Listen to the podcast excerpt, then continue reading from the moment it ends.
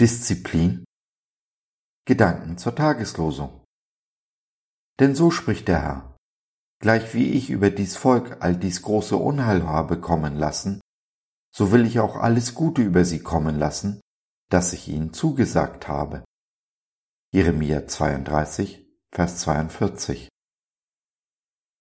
Ich kann es nicht oft genug betonen. Wenn wir das Alte Testament lesen, müssen wir es aus der Sicht des Neuen tun, ganz so, wie Jesus es getan, ausgelegt und interpretiert hat. So natürlich auch unseren Tagesvers. Ja, es gab eine Zeit, die Zeit des Alten Testaments, in der Gott sein Volk diszipliniert hat, indem er es disziplinierte aber in dem gleichen Alten Testament kündigt Gott an, dass diese Zeit ihrem Ende entgegengeht. Wie ist das nun also heute? Heute leben wir im Zeitalter der Gnade, welches mit Jesu Auferstehung von den Toten begann. Gott straft nicht mehr, weder die Guten noch die Bösen. Das Böse beinhaltet seine eigene Strafe. Die Belohnung für das Gute folgt nicht immer auf den Fuß.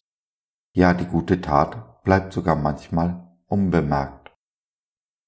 Dafür gibt es den Tag des Gerichts, der am Ende der Zeiten kommen wird. Wir, die wir Jesus vertraut und geglaubt haben, kommen nicht in das Gericht, denn wir sind durch Jesu Tod am Kreuz freigesprochen. Jesus hat unsere Schuld getragen, die Strafe auf sich genommen. Niemand, der freigesprochen wurde, wird ein zweites Mal angeklagt, in Deutschland nicht und im Himmel schon gar nicht. Ganz im Gegenteil, wir werden unsere Belohnungen empfangen, auch und vor allem für die Dinge, die in dieser Welt ungesehen blieben. Und die, die auf sich selbst vertraut und Jesus nicht geglaubt haben? Die überlasse ich deiner Fantasie. Ich weiß nur, ich möchte nicht zu dieser Gruppe gehören. Nun, wenn es in diesem Leben keine Strafe gibt, was macht Gott dann den ganzen Tag? Zuallererst, er hat dich lieb und mich natürlich auch. Und dann ist er natürlich darauf bedacht, dass seine Kinder den rechten Weg gehen, und so führt und leitet er sie, mal mit sanfter Stimme, hm, mal mit einem kleinen Schubser. Wie auch immer, er zeigt die Richtung, von der er möchte, dass wir uns in diese bewegen. Tun wir das, erreichen wir das Ziel. Dabei ist er wie ein gutes Navigationssystem. Niemals ist er uns böse, wenn wir links statt rechts herumfahren oder eine Abzweigung verpassen. In aller Geduld berechnet er die Route neu und führt uns wieder auf den richtigen Weg, nicht selten mit dem Hinweis, bei Gelegenheit bitte wenden. Wobei es bei Gott selten heißt, bei Gelegenheit, sondern eher am besten sofort wenden, um einen Unfall zu vermeiden. Diese Wende nennt die Bibel Buße, was nichts anderes als Umkehr bedeutet.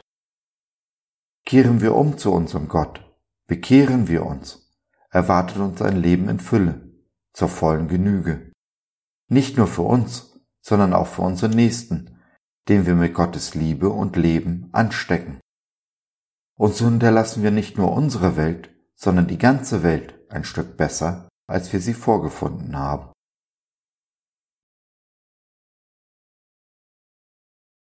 So, das war's für heute. Danke, dass du dir die Zeit genommen hast. Wir hoffen, wir konnten deinen Geist anregen und du konntest etwas für dich mitnehmen. Wenn du in unsere Community Jesus at Home reinschnuppern möchtest, Fragen, Anregungen und oder Kritik hast, dann besuch uns doch im Web www.gott.biz. Hier findest du nicht nur Gemeinschaft, Menschen, die den Glauben leben und mit dir teilen wollen, sondern auch viel Interessantes rund um den Glauben. So zum Beispiel unsere Galerie mit vielen mutmachenden Karten. Wenn dir die eine oder andere gefällt, schicken wir sie dir gerne zu. Kostenfrei natürlich. Also, schau rein, lass von dir hören. Wir würden uns sehr freuen. Bis dahin alles Liebe. Dein Josef.